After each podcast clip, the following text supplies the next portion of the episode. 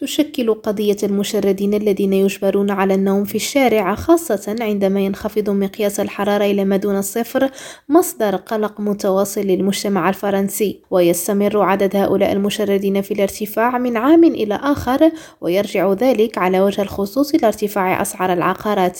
ففي تقريرها الذي نشر في بداية شهر فبراير الجاري ترسم مؤسسة أبي بيير وهي منظمة خيرية تدق ناقوس الخطر عاما بعد عام بشأن السكن غير اللائق في فرنسا صورة قاتمة. وكشف تقرير المؤسسة أنه في العام الماضي كان هنا 4.1 مليون شخص يعيشون في سكن غير لائق بفرنسا من بينهم أكثر من مليون شخص لا يتوفرون على سكن شخصي و330 ألف متشرد بزيادة قدرها 130% خلال عشر سنوات.